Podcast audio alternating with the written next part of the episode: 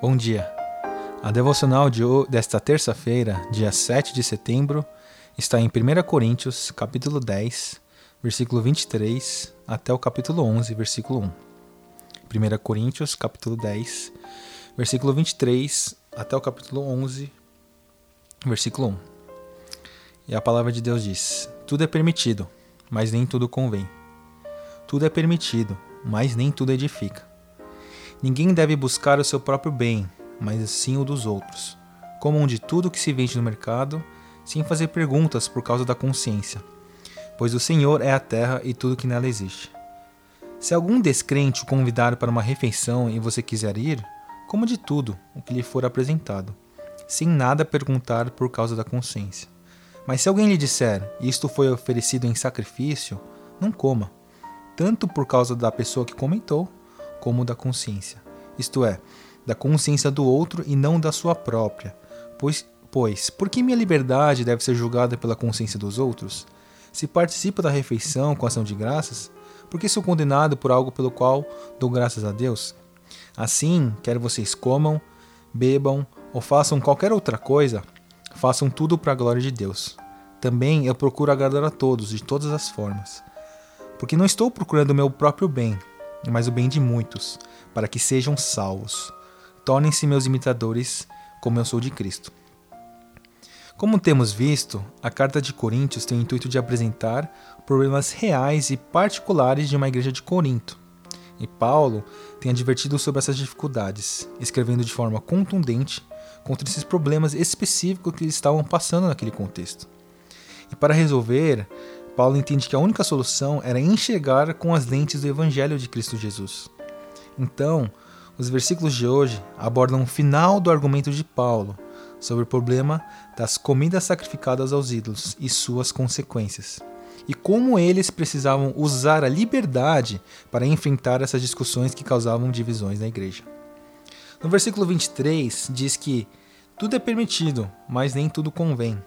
Tudo é permitido, mas nem tudo edifica, ou seja, traz benefício para o próximo. O que Paulo está dizendo aqui é que tanto faz se eles fossem comer ou não. As comidas sacrificadas aos ídolos, eles realmente poderiam comer, pois não há outros deuses e não há importância, pois há um único Deus, conforme Coríntios 8, 4. Por isso é reiterado que poderiam comer tudo, pois é do Senhor a terra e tudo que nela existe. Mas Paulo traz um exemplo real naquele contexto. Se um descrente te convidar para uma refeição, o autor destaca que devemos sim ir e comer de tudo, e não perguntar por motivo de consciências. No entanto, se alguém olhar e dizer é uma comida sacrificada aos ídolos, ou seja, para os demônios, conforme o versículo 20 do capítulo anterior, aí sim, por conta da pessoa que comentou e da consciência dela, devo deixar de comer. Assim, o apóstolo faz duas perguntas pontuais referentes a esse tipo de situação.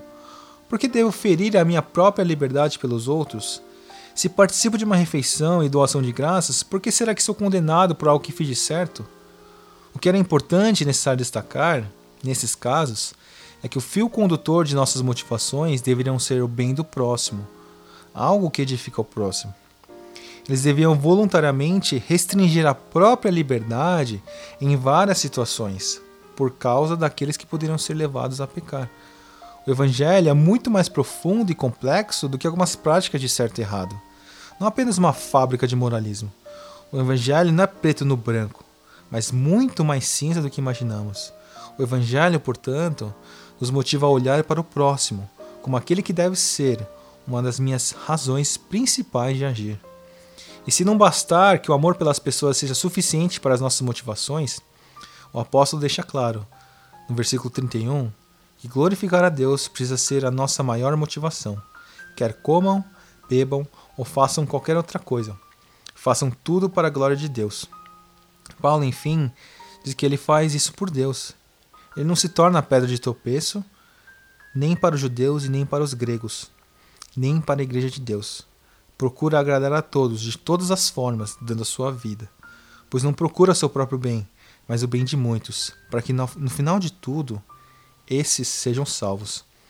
No capítulo anterior, no versículo 12, ele diz que suportamos tudo para não colocar obstáculo algum para o evangelho de Cristo. Paulo, decide suportar tudo para que as pessoas realmente conheçam esse amor. Ou seja, ele se sacrifica pelos outros para glorificar a Deus. E sabemos que Cristo fez isso também. Por isso, Paulo termina exortando para que nós sejamos imitadores dele, pois convictamente ele era um imitador de Cristo. Então, a aplicação e as perguntas que ficam ao compreender esse texto é: primeiro, em relação a Deus, o que aprendi mais do caráter do Senhor por meio dessa reflexão? Segundo, em relação a nós, o que estou restringindo na minha própria liberdade em benefício do próximo? Será que as minhas motivações são para que muitos sejam salvos ou apenas vivendo para minha própria comodidade?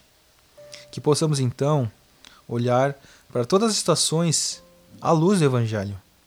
Olhar para o Cristo que em todo momento viveu para a glória do Senhor e que suportou tudo para que muitos fossem salvos. E que no final de tudo sejamos imitadores de Paulo, que também foi um imitador de Cristo. Amém.